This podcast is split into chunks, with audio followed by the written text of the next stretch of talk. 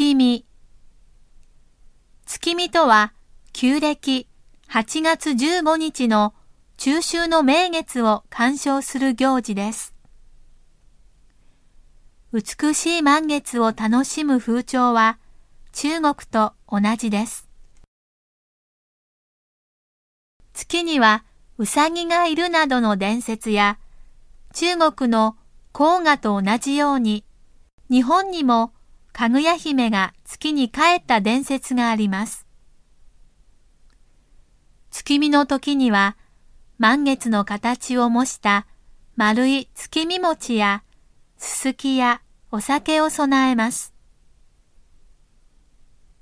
月見餅は柏餅のようにあんは入っていなくて団子のようなものです。そのままでも甘みがありますが、好みによっては、きな粉やあんこをつけて食べます。